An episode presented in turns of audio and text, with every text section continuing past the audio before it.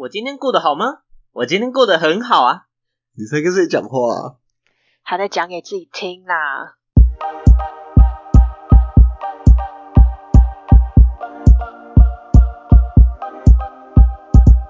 欢迎回到讲给自己听，我是不务正业咨询师小邱。我是阿亮。我是阿鱼。好，告诉你们，我们今天有个特别来宾。这个特别来宾呢，是这次主题一个非常非常忠实的受益人。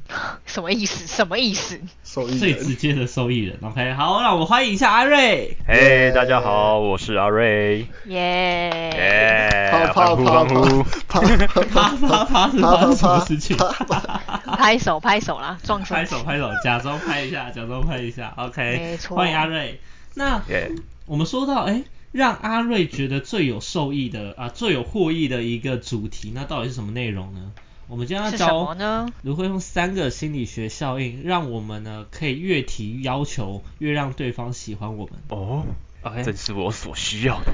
对，为什么我会说这个东西阿瑞很需要？因为这个东西呢，或这个这些招数呢，如果我们用在情感关系的追求阶段，我告诉你，真的是非常非常非常好用。当你越提要求，让对方越在乎你，然后呢，你就更容易或更快的可以进入一段关系。阿瑞，你有没有兴趣？当然有啊，我都来了，裤子脱一半了。哦，裤子都已经先脱一半了吗？没有问题。来来来来，我洗耳恭听。好，没问题。那那个学费呢？目前呢，就是先公道价八万一。OK。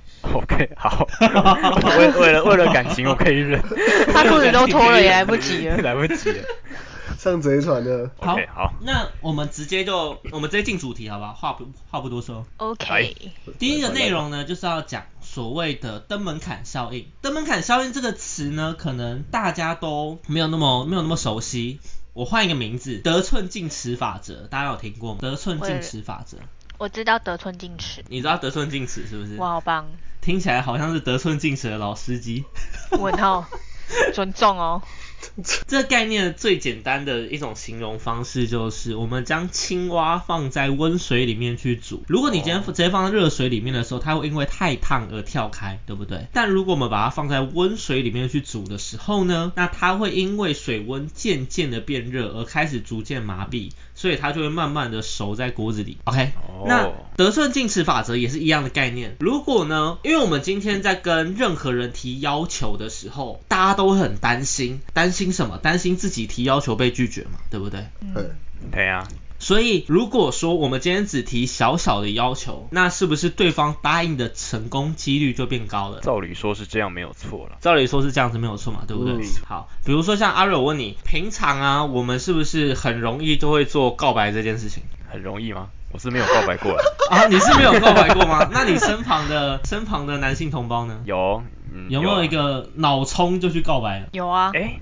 我好像 我好像没有印象哎，脑充就去告白。哦，所以他们都很理智的不去告白吗？所以现在男生都进化，有有可能他们做了，只是没有跟我讲吧。做了之后，做了之后被拒绝，然后觉得丢脸就没讲，不用没什么好讲的，没有什么好报告，没有后续，没错，该笑死。好，我们今天以女性当事人。阿允，就我举个例子，我问你一个问题：今天一个男生要直接跟你告白，跟今天跟你说，哎，我们出去吃个饭，就单纯的出去吃个饭，哪一个你？比较容易可以接受，可是你这样你这样前提好像有点不够哎，怎么说？就是应该是说我跟那男生的关系是现阶段是什么？现阶段就是朋友的关系啊，日常朋友的关系。日常朋友。对，然后假设双方都单身，嗯哼，对，双方都单身，目前都还在听着李宗盛那首《因为单身的缘故》这样子。嗯，嘿，可是不对啊，我觉得你这样举例有问题吧？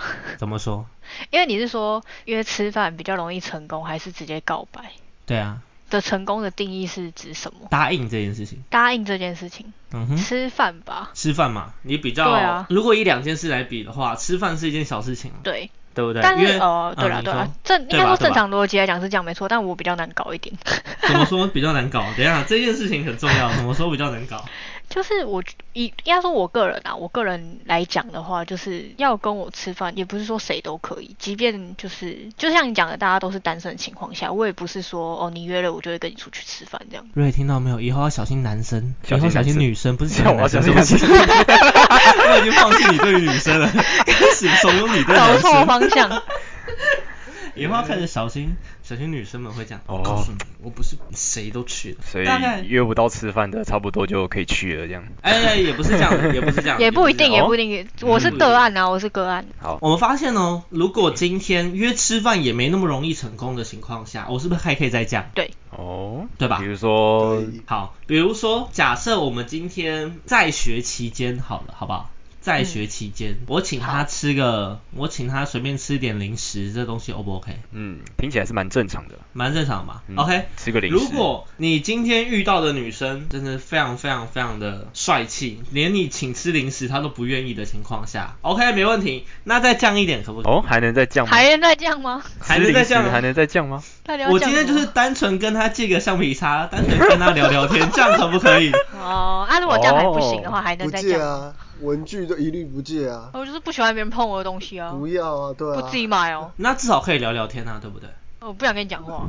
哦，那这个东西是做人问题。哦这东西已经不是 很难搞呢，这个女生这样这。样这样总可以放弃了吧？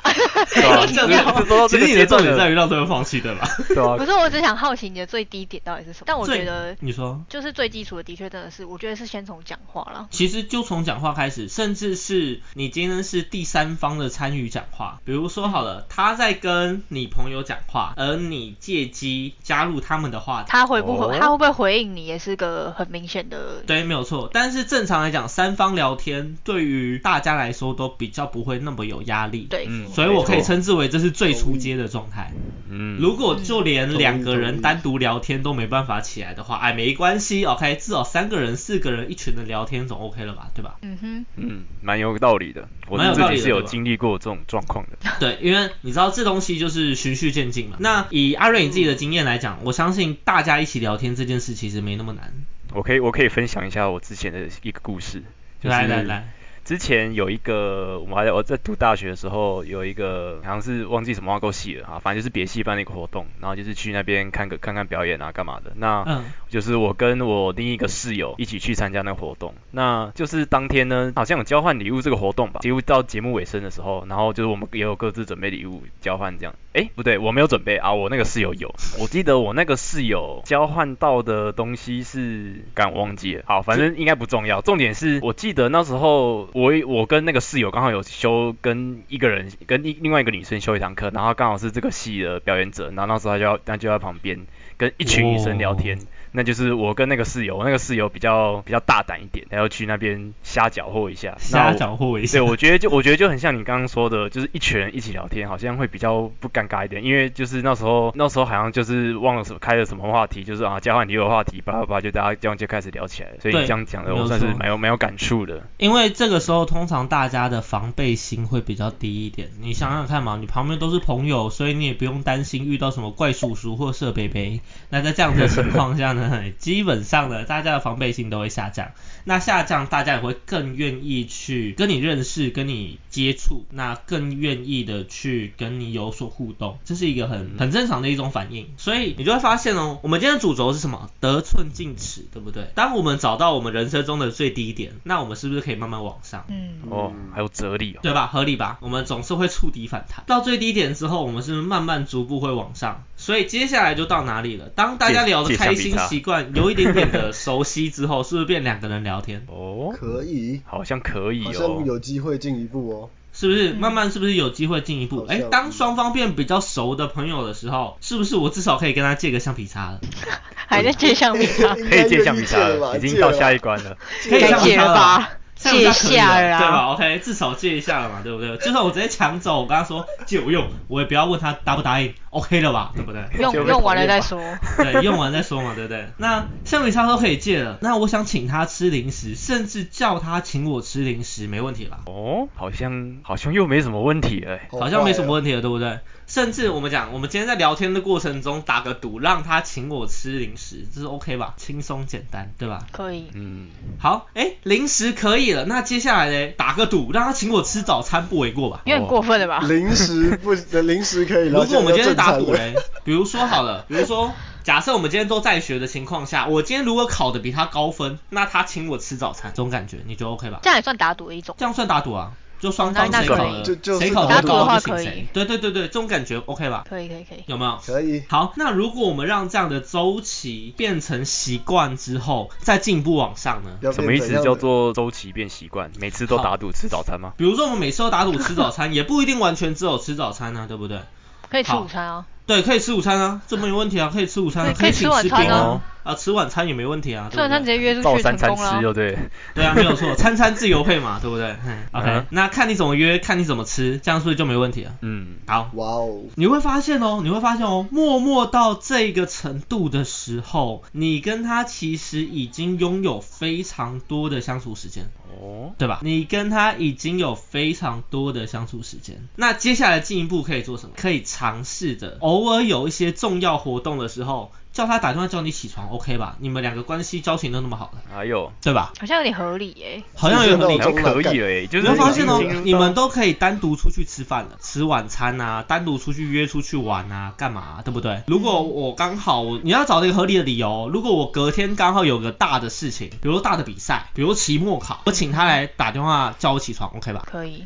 可以吧？这没有问你题吧。讲到这个，我就想到一个故事，小嘿故事，这是我自己本人的一些以前的故事。哦，没有啦叫别人起床的故事，就是对，可是我觉得怎么讲？我现在回头去想这一个差，应该说这个就算一个小故事嘛。那我觉得我现在回头去想这个小故事，我觉得他其实对方应该那时候有点算是有点在测试，在测试我对他的想法。我觉得怎么说？因为呃，反正就是某一任离职员工，然后反正他就是那时候是我们才刚认识没多久，然后也是就是先聊天这样，就是打字聊天，然后我们那时候是完全没有通过电话的情况下，那时候是我记得我在上班，然后他就我们就在传来聊天这样，然后他就说他想要去就是去休息一下，然后哎你可能假设现在可能八点，然后他可能就说哎你你九点的时候打给我叫我起床这样子，他就说因为他可能九点就是有跟人家约好要给东西或什么的这样子，这然后可以，哼。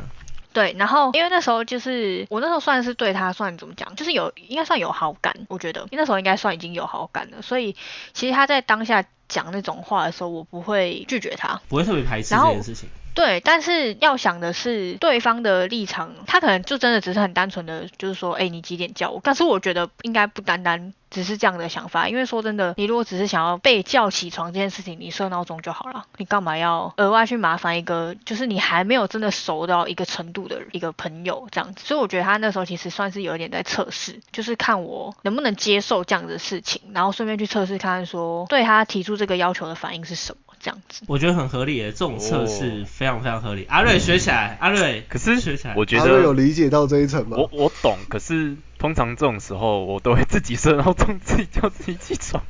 对，我觉得，我觉得其实很正常啊，因为如果你本身就像我刚刚讲的嘛，你的你的出发点并不是要测试这个人对你的想法的时候，如果换作是我，我一定也是自己定闹钟，我没事干嘛去，嗯我没事干嘛去麻烦别人。所以其实这个是有目的性的操作，可以这么说。我觉得他是有目的性，而且我讲难，占比还蛮重的吧？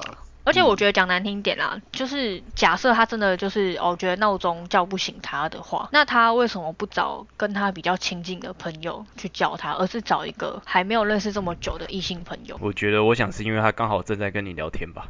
可是我觉得，如果是以正常人逻辑来讲的话，你怎么会去拜托一个从来没有通过电话，然后才刚认识没几天的人，就说，哎、你几点打电话叫我？就是的那种感觉。哦，因为我我会觉得说，人家跟你不熟，你怎么知道人家人家的想法是什么？搞到人家说我不要，你不会自己定闹钟之类的。嗯对啊，哦就是对怕被拒绝的话，那干嘛要去踩那个？就是干嘛要就那种在冰上那边走路那种感觉？就是。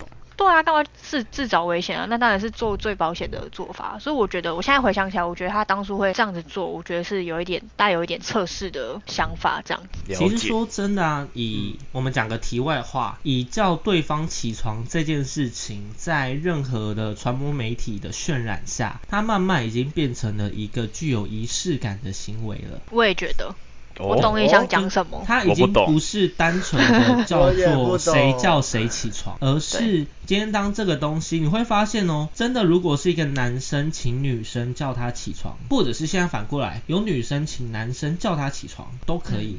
那你会发现这个东西通常建立在可能双方关系比较暧昧，甚至已经在交往阶段，比较容易有这样的现象。而嗯我们在偶像剧也好，或者是恋爱小说也好，很多的情节都会带到，特别带到这件事情。没错，哦，那他会慢慢把这个东西渲染到说，尤其你让女生会有个潜意识的想法是，当我请呃当有人请我做这件事情的时候，是不是代表说其实双方都会有一点这种感觉？嗯，你懂，双方其实都会有一种，呃，我心知肚明目前的状况是怎样，那就是我今天可不可以接受，或我会不会特别排斥这件事？对啊，因为就像我讲的，你你正常逻辑来讲，你就自己定闹钟就好了，干嘛还要就是麻烦别人？对啊，所以我觉得会像他讲的，就是你会请一个人去叫你起床，尤其是以异性来说，也也不一定啊，应该说就是可能同性也会这样子，就是毕竟现在是多元嘛。我的意思是说，阿瑞，嘿，就是你找一个，应该说你可能你有意识，或是你暧昧的对象去做这件事的时候，我觉得多多少少就是你会想要去测试，然后顺便去看一下对方对你的想法是什么。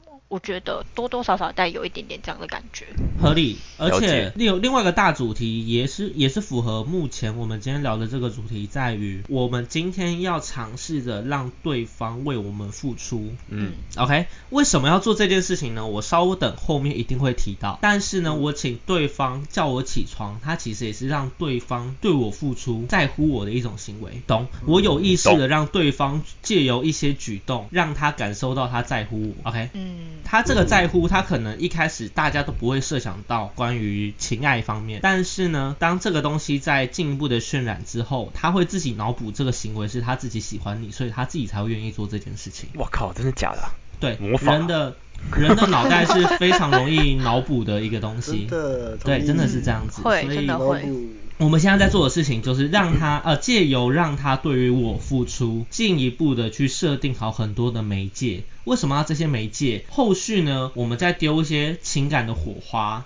丢一些暧昧的要素、暧昧的氛围的时候，他就会借由这些媒介去说服他自己是喜欢你的。我觉得还有一个怎么讲，一个因素是让他习惯。对，习惯也很重要，习惯是一个很重要的部分，因为借由习惯，他自己发现他自己习惯之后，他就会开始自我检讨或自我呃确认说为什么自己会习惯。那接下来他也会自己催眠自己，或自己说服自己他自己是喜欢你的。嗯，OK，这样 OK 两位两位单身男性，哦这样都了解学起来，太针对了太针对了吧这招很重要。OK，今天当然针对的主题就是专门为他们开的，你知道。耶 OK 好，那我们这个寸这个尺啊，到底要得到什么时候啊？这个得寸进尺的这个得这个尺呢，基本上它其实是可以一个无止境，哦，它是一个无止境。你要清楚一件事情，我们今天做得寸进尺的理想状态，的确是我可以要求越来越多、越来越大的东西。嗯，但是我的根本目的其实还是在于，假设以追求关系来说，我们的目的其实还是在于要把它追到手嘛。是没错，对不对？好，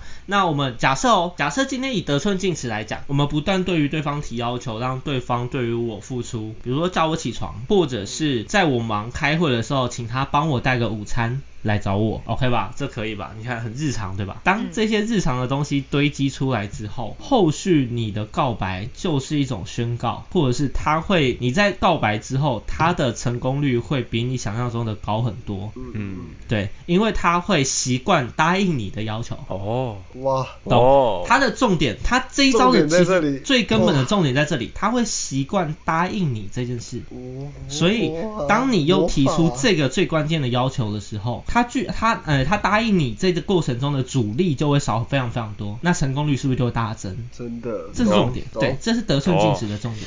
你们两个那头如捣蒜，虽然你们看真的不到。真的疯狂点头啊！这可以理解哈，好夸张可以理解哈。那可以可以可哎，以。接下来我们就可以想，那得寸进尺，除了我们在感情面上可以做运用，我们可以在其他面向做运用。你们有什么想法？在你们听完这一套之后，第一个想到是谈生意的时候，哦 虽然我没谈过生意。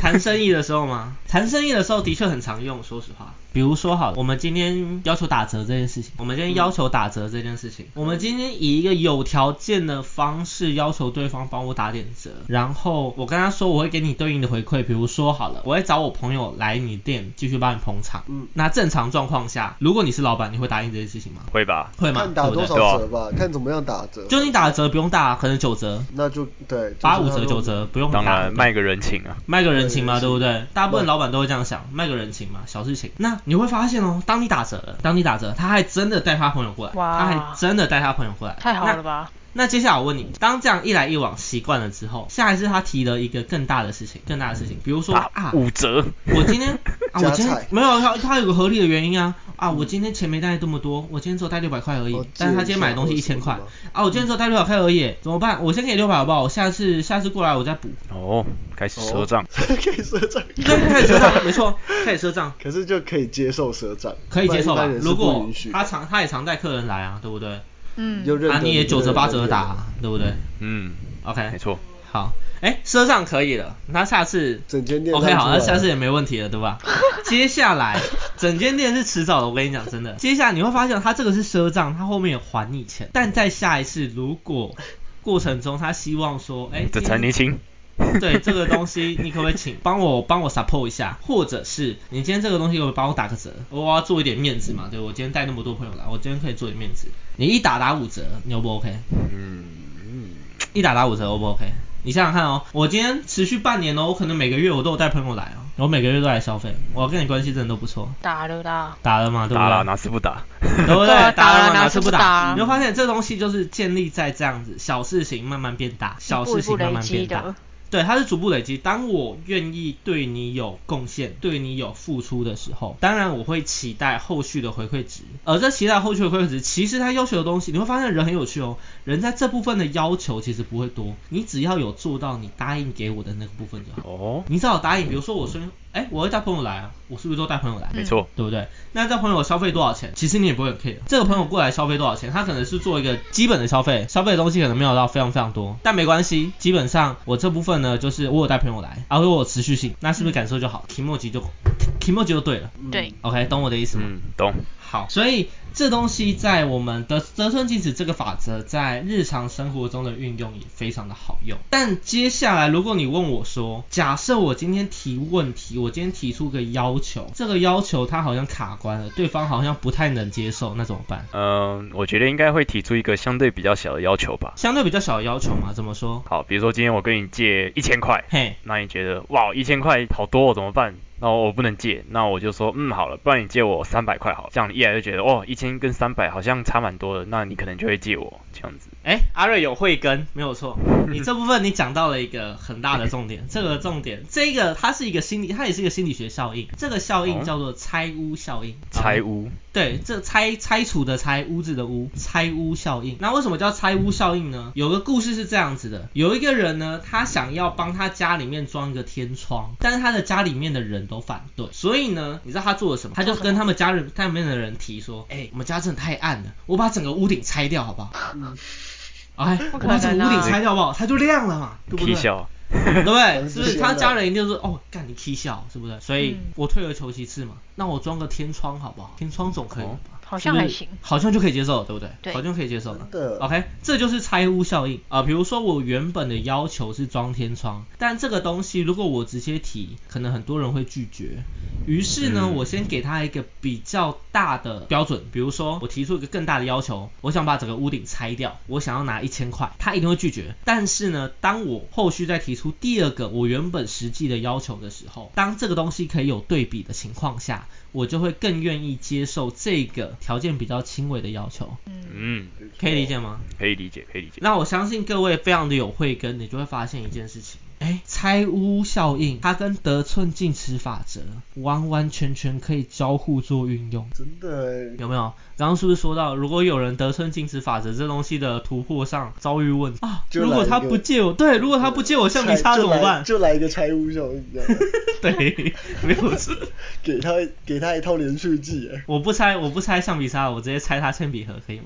直接一个 combo 哎、给他个 combo OK，一个 pentakill legendary 直 OK。直接给他直接给他借铅笔盒，然后最后再跟他借橡皮擦。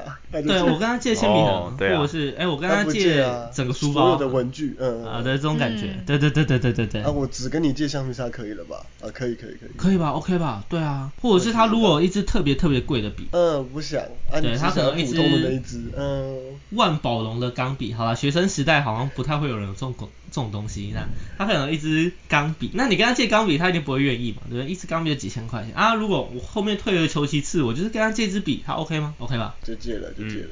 ？OK，当然 OK 啊。那这个东西它就可以跟得寸进尺法则交互运用在每一个层面上。嗯哦，他们两个就是可以交互运用在每一个层面上。那当然，这样的效应，它除呃，我如果我们回归到我们讲的今天的重点，如果我今天回归到情感关系上，我们可以做什么？今天如果我跟你先说，哎，我要约你出去玩，假设阿宇有一个男生要约你出去玩，OK，好不好？嗯假设来了，那你们两个已经在一个暧昧阶段，假设在一个暧昧阶段，那当然这个时候的暧昧还浅浅的，所以你不可能跟他有个一日游的行程，嗯暂时不会有一日游的行程，所以我就跟你讲说，哎、哎，我们去哪里玩一整天？就是他可能会挑一个比较远的地方，我们去玩一整天，好，你一定会拒绝嘛，对不对？对啊，好，那如果在接下来我跟你提说，那我们去哪里哪里玩个半天，或吃个饭，逛个街，可以，可以哈，你懂我的意思哈？因为我觉得就是要慢慢来啊。对吧？你就会觉得慢慢来嘛，而且我给你一个比较具体的方向，什么叫做太快？对啊，那你就会觉得，哎，我后面提的这个行为好像是慢慢来的。嗯，真的哎，OK，你知道这东西就是回归到那句话，就是什么？有比较有差距。对，真的，那、啊，万一嗯再不行嘞？万一再不行吗？你是说，如果我提着对半日游不行吗？半日游不行，那怎么办？四纯分之一日游。那我再往下，提，这东西就是一样，它是一个很弹性的。我再往下提，我吃个饭而已，哦，我吃个饭而已，可以吧？嗯。嗯，你懂我的我觉得意思吗？，我觉得还有一个方法，虽然说跟这个效应好像没有什么关系，但是就是顺便提供一下。哎就是我觉得，假如你今天邀约一个女生，然后你想要跟她吃饭，假如说你的想法是你想要吃饭、逛街，然后可能再去再吃个饭，反正就是有点已经排完从中午到晚上的行程好了，那已经就是那就是吃饭、逛街、吃饭，然后可能好啦，最多再给你盖一个夜景，四个这样子。哇，够满的吧，对不对？这是你原本的想法，但是但是你又会怕说对方会不接受。我觉得其实有一个方法，就是你可以先说，哎，我们可以约出去吃个饭、逛个街，你先讲个两个，对不对？先讲个两，看女生同不同意嘛。好，可能女生觉得说，哎，还不错的这个时候，你就可以就是换一个方式去，而不是你一直去提这个想法，而你可以去说，那你就是逛完之后，如果要的话，可以顺便吃个晚餐，不然我们就逛个街之后就解散，这样就是让女生去做决定。一方面就是你不要让女生觉得。老江湖哎、你真的是老司机不是，我觉得这很基本啊，因为我觉得你不能，你不能只是单方面的去做，就是决定，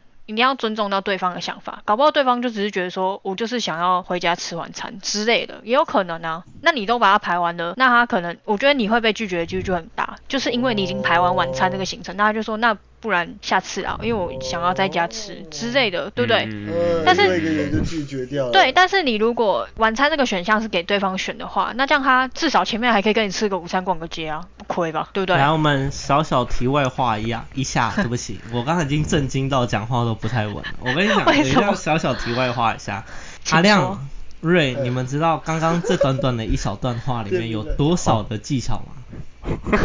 哇，我哎原来有哎内藏玄机吗？哎、那等一下，哎那等一下，我觉得这个话题我们先停下来，我们下次再开一个主题来讲这个好了。OK，真的，我我们好，我们等一下频道，我们今天等一下聊完之后，我在私底下跟你们讲这一段到底有多夸张。OK，下一次呢，我们再特别开一个主题，在嗯如何去做追求的情感关系，好不好？好，我非常期待。这一段的内容真的非常非常非常有深度。我可以当你们的就是访问者，反正我也是唯一的女性，好不好？真的，唯一的女性真的有差。你们对我提问，我也可以对你们提问，这样。来来来，没有问题，没有问题，没有没有担心被问到的。对。OK OK，好，那接下来呢，我们要提第三个效应。第三个效应叫做富兰克林效应。富兰克林。哎，对，富兰克林效应。为什么叫这个名字呢？因为这是富兰克林当初所遇到的一个故事，所以后世的心理学家就把它称为富兰克林效应。来，你们猜猜看，这是怎么样的内容？你们有什么样的想法吗？你可以给我点方向吗？他是那个什么美国总统吗？还是啊？对，他是美国一个叫富兰克林的人。对，没有错，就是那个贵格麦片的那个。是是四巨头其中一个吗？被刻在墙上的那个？哎，对，哎，好像是被刻在墙上那个，被做成钱币的那个，对。哦。没有错，他做了什么事情？哎，你知道，我们设想一件事情，这个故事很很有很，这个故事其实很简单。当初的富兰克林，他其实在有一段时间有遇到困难，OK，嗯，那他遇到困难之后呢，啊，具体什么困难，这东西就不详述了，因为它不重要。但他之前遇到了一个非常非常大的困难，OK，那他找了两个人帮忙，第一个人是他曾经帮助过的人。哎，他现在发展也不错，OK，他曾经帮助过的。第二个是曾经帮助过他的人，那你们觉得谁会比较愿意帮助富兰克林？嗯，OK 吗？我觉得以我们华人社会的思维来想的话，我觉得应该是他帮助过的人。哦，你觉得应该是他帮助过的人？对啊，因为打给好凶嘛。对啊，就有点我欠你一个人情的感觉。对啊，对对。哦，OK，那你会发现哦，据实验去做具体分析的时候，会诶有个状况会显示，这个状况是通常愿意帮助富兰克林的是曾经帮助过他的人，跟你们的想法完全相反。对，真的假的？为什么为什么会这样？当然，就像你们讲的，我今天帮助过一个人，这个人可能会有各种，因为我欠人家人情嘛，对不对？或者是呃我怎么样，对我有各种原因、各种理由，好像应该帮回去，这件事情好像很合理嘛，对不对？对。但是这件事情说真的，当我是被帮助的这一方，当我是得到的这一方的时候，其实大多数情况下，我不一定会特别感恩。来，比如说你看到路边清扫大街的阿公阿妈，你通常不会特别要去感恩他。我我很感恩啊，你很感恩，但是你不会做出任何行动，你懂吗？讲到这个，好，就是不会特别去跟他说谢谢意思吧。讲到这个，我有个例子，我有一个故事要讲。来，请说。在我吹吹在做大学的时候。这个是人是谁我不讲，反正这个人我现在就没有跟他联络，有过几百的。好了，总之这 这个整个故事大概就是这样子，就是大学认识蛮多人，好，我就认识了这个 A A 友人，然后呢，有点像是平常状况会比较多，大家互相帮来帮去，但我自己就是他常常就是会会有，比如说哎呃我们住的地方，因为他没有跟我们住一起，他不是我室友，可是他跟我们室友那一群，我我大学跟有些有一群朋友是住一起的。然后他有时候会过来我们这边住，嗯，那他过来我们这边住的时候，房间谁怎么睡就是第一个问题嘛。哦，那那其实说真的，大家都不太愿意说把房间让出来。对对对对。但是我自己就反而觉得说，呃，好吧，没关系，这样你都要来玩了或什么的，你今天没办法回去，我就会觉得说，我我借借房间借床一起一起睡过夜。嗯，对，就是我会帮他。好，然后这是这是一个事件，那后面就还有陆陆续续一些，比如说小的东西，我都是愿意帮他的那个人。我都给了，我全都给你。对对对，就是就给。你要什么我都给你啊。对，就我。可以给我大哦，我 OK 这样。可是有一次我遇到一些事情，我需要帮助的时候，就像说我跟富兰克林是一样的，我需要帮助，我有困难了。可是我这样问的时候，他就没有在那个里面，就是他有他在那个那个状态下，他就是一句屁都一都一吭一声不吭的。呃，就当做没看到这样。当当做没看到，然后他其实也有看到，就是你知道有些已读什么之类的状态，他其实是有接收到我这个困难，这个求救，这个这个这个求助的，对我已经发出这个讯号了。可是会回应给我，不管是一句关心也好，或真的给我实际帮助的人，他不在里面。那给你帮助的人是是之前就有帮助过你的人吗？就是一直对，就是平常比较容易给我资源的那些活生生的例子，没错，我觉得这个感触非常的深。你就是富兰克林，我就是富兰克林，他是富兰克林的代表。哎，我操，真的困难，你就是富兰克林转世是不是啊？富兰克林转世，这有点高级。下次以后，对啊，以后换你被印在贵格大麦片上面的，我就变。骗你的头，贵格大量麦片，我可以不要麦片吗？我可以面 Siri 有之类的东西吗？什么东西啊？喜瑞尔吧，喜瑞尔，喜瑞尔，喜瑞尔那么哦，这样还是加热死好不好？肉包，站起来，站起来，站起来，站起来，食物宗教战争，快打起来，打起来，快站起来，笑死。好，回到回到话题，其实像刚刚阿亮的例子，就是一个超级典型的富兰克林效应。那我简单讲一下为什么这个效应会出现。这个原因在于，就像我刚刚讲，人呢其实很犯贱。比起曾经帮助过我的人，我越我越去对某个人做付出，其实我的心理感受我会越在意、越在乎这一个人。OK，、嗯再一次哦，我今天对于某个人越付出的情况下，我的心理、我的精神上，我就会越去在意这一个人。哦，OK 是自愿性还是非自愿性，还是其实都有？不管是自愿性或是非自愿性，因为我今天对于你付出，是不是就等于我们今天用商业的角度来看好了，这样可能比较理性。我们今天对于某个东西做投资嘿，，OK，那我是不是就会有一个隐含期待值？一定的，对吧？那这个期待值是不是代表说我其实我开始在意这个产品，我在意这个标的了？嗯哼，你懂吗？比如说好了，我今天花了二十二十万，太少，我今天花两千万买这栋房子，我是不是很在意这栋房子？没错，嗯，对吧 OK，好嗯那假设，所以代表说，今天这个房子如果后续还在花一百万做装修，我会我会愿意去装，对吧？嗯，对啊，因为这个房子对我来说是重要的，你懂我的意思吗？那我会觉得这房子很重要，在于我去对于它付出心力的时候，我会愿意主动的去打扫它，或者是请居家小精灵来帮忙打扫，嗯，对吧？那嗯，但是一样的状况哦，假设今天这个房子是有人送给我的、嗯。O k 有人送给我的，那你的想法一定是好拿，反正是别人送给我的，但是你就说哦好来啊来啊，朋友都来啊，弄啊没关系啊，反正别人送我的，你懂吗？他的反应慢慢会变成这种感觉，哇哦，哦，真的真的因为你在乎的程度真的会有差。真的，我再举另外一个例子，大部分男生或女生在追求另外一半的时候，你会发现很多人的追求方式都是我不断对于某个人好，对，当工具人，对吧？当工具人 努力一点干嘛？可以当你是有切身之痛吗？没有了是我没有当过了。OK，大部分都是，哎、我努力的去当工具人嘛，那工工具人当久了之后就变工头了嘛，那工头能不能当成洋巨人，这是另外一个故事 了。可以吧？可以吧？没有毛病吧？OK，我觉得恋爱市场一直都很现实。OK，恋爱市场一直都很现实。但是为什么这些人愿意心甘情愿当工具人那么久？你有没有发现这个东西就是他们的，哎、他们越来越在意。为什么他们越来越在意？因为我不断的去对付出越多，这个人好，对你懂吗？我开始温馨接送情，每天送早餐，三餐写情书，每天 恩恩爱爱，日日夜夜想着他。哇塞，每天恩爱，日日夜夜想着对方。OK，精神上的付出也是一种付出哦。所以你每天疯狂哎想他真的同时，那个也要算进去，这也是一种付出哦物质上的，哎，对，没有错，OK。那你实质性的付出就是更是不胜枚举了嘛，对不对？就是各式各样、奇形怪状这样子。那在这样的过程中，你就会越来越在乎这个对象，嗯因为你对他不断做付出，所以这东西也是富兰克林效应。回到原点，为什么我在最前面开始的时候会跟你们说，今天我要让一个人越来越在乎我，甚至对我心动，最主要的目标就是什么？让他对我付出，原因就是这样子，懂吗？哦，原因就是这样子。有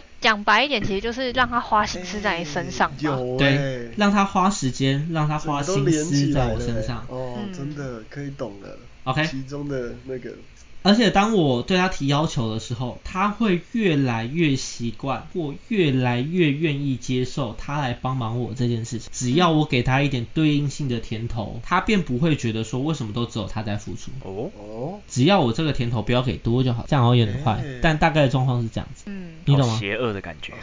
其实你甜 甜头也可以给多一点是没有关系，因为这个东西就是一个平衡。你的甜头只要不要多到大于他给予你的付出就好了。哦，因为关系的付出是平衡的，关系的付出是平衡的，不管男生女生都一样，关系的付出是平衡的。所以呢，今天假设我的付出长期大于他对于我的付出，那你就会发现你很容易就会是富兰克林效应里面的帮助他的那个人，哦，就会反过来。反对过来哦，状况就会反过来。真的哎，但如果是平衡的情况下，你会发现双方都很愿意为了对方付出。嗯，为什么大家都会讲在乎程度的部分？那通常在乎的人都是越用力的那个人会越在乎。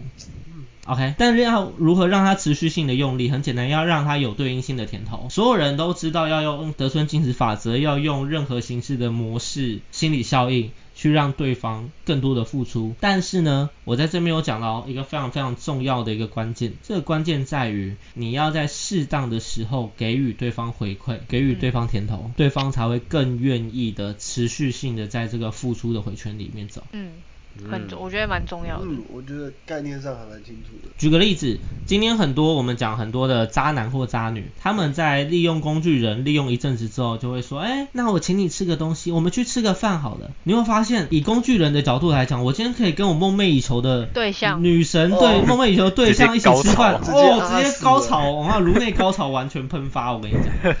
真的，OK，这就是差异性，就是以他们的角度，他们很知道对方要什么。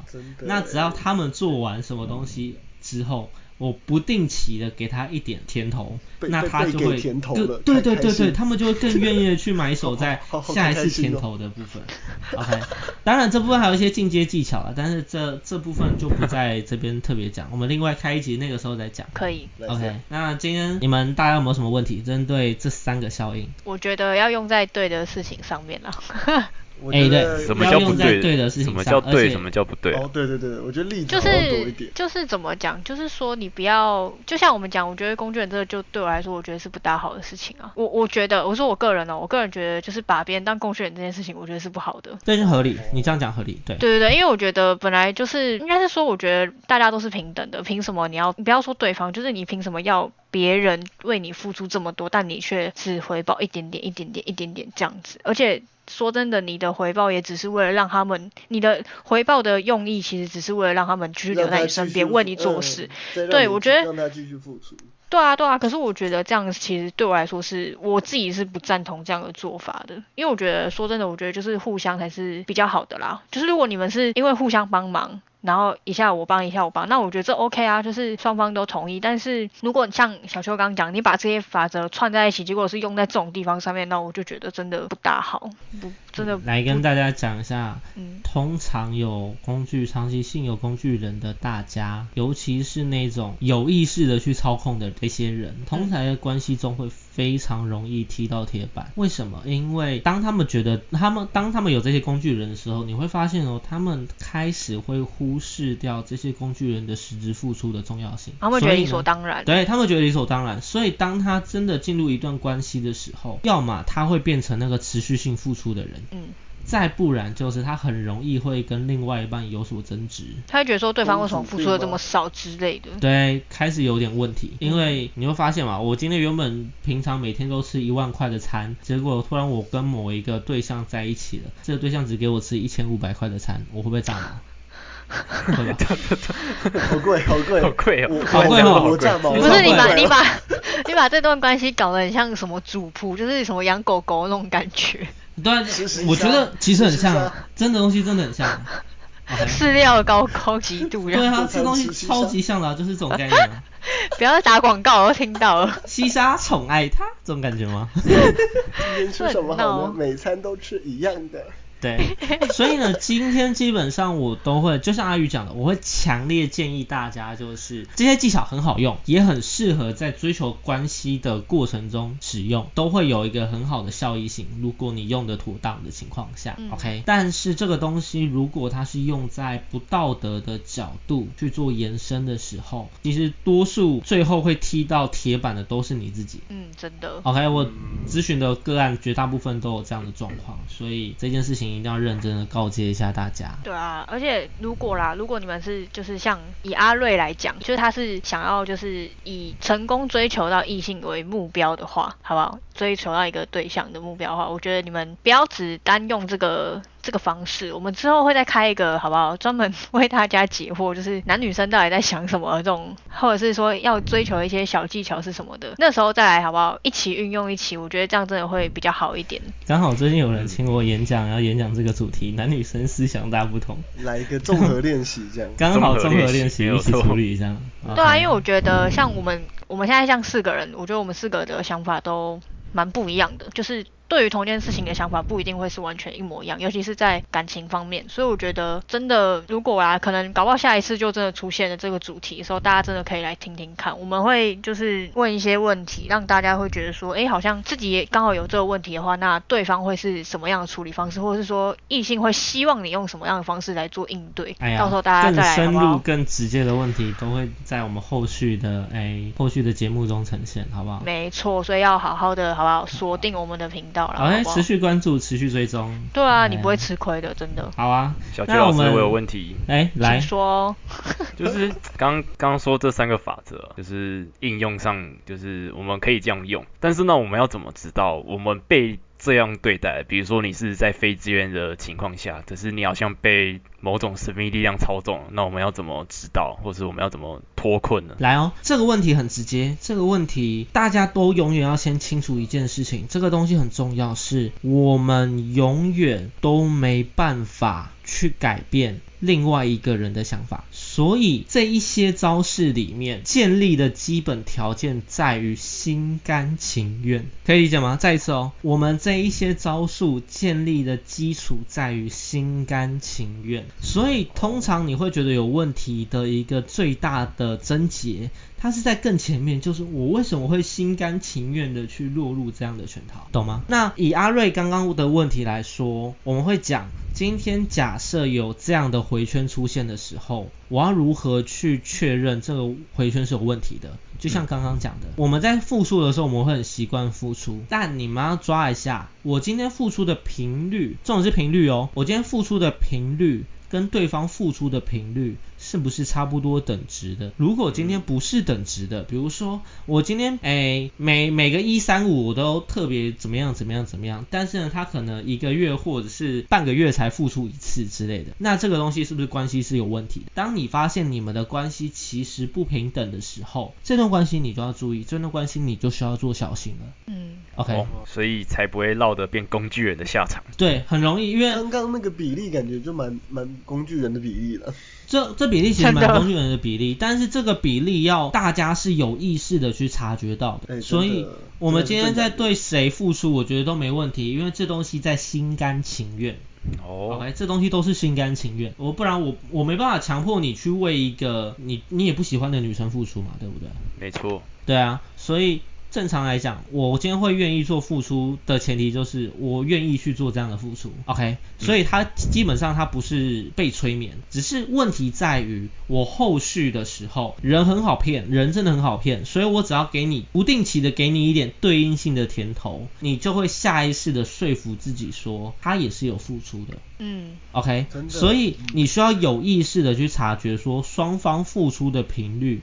当你去察觉跟正视这件事情的时候，你才可以去抓到这段关系里面的盲点，跟你是不是应该要注意。哦，这样，我理解吗？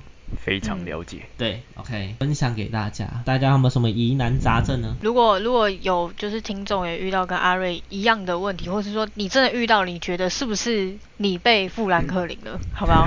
欢迎欢迎私讯我们，好不好？我们请我们专业的小邱老师来告诉你们是不是，来帮你做一个基础判断，好不好？基础判断好吗？对啊谢谢大家哈。没错。OK，好，那我们今天主题就聊到这边。OK，哎，等一下，我们是不是应该要问一下这一期的来宾？阿谢谢来宾，今天的主题还满意吗？你有没有什么想法、心得、感受？感想这样子。哦，我觉得受益良多。真哦真的吗不愧是小邱老师。那受益良多真的啦，多什么就是我觉得，我觉得把一把一个大家都可能平常在用的东西，给它一整公式化整理出来，可以，我觉得可以更清楚的让我们知道我们到底在做什么，或是我们被做了什么。嗯，我觉得，我觉得我觉得很好，对，对，因为心理学的很多效应都是观察人观察出来，所以这些效应不是说我今天学会了我才知道怎么做，而是很多时候我们在生活中我们本来就会这么做，只是被发现了而已。哦，这是嗯心理学一个很重要的重点跟它的价值。那希望大家都可以运用这一次我们教的技巧，然后让自己的生活变得更好。耶、对，没错。OK，、哇那我们这个主题就先到这边了。OK，那请哎，请大家如果喜欢我们的节目，喜欢我们的内容，记得支持呃，并且把我们的内容分享给所有的亲朋好友、乡亲父老。OK，那我是不务正业的咨询师小邱，我是阿亮，我是阿鱼，我是阿瑞。好，那我们下次见啦，拜拜，拜拜，拜拜拜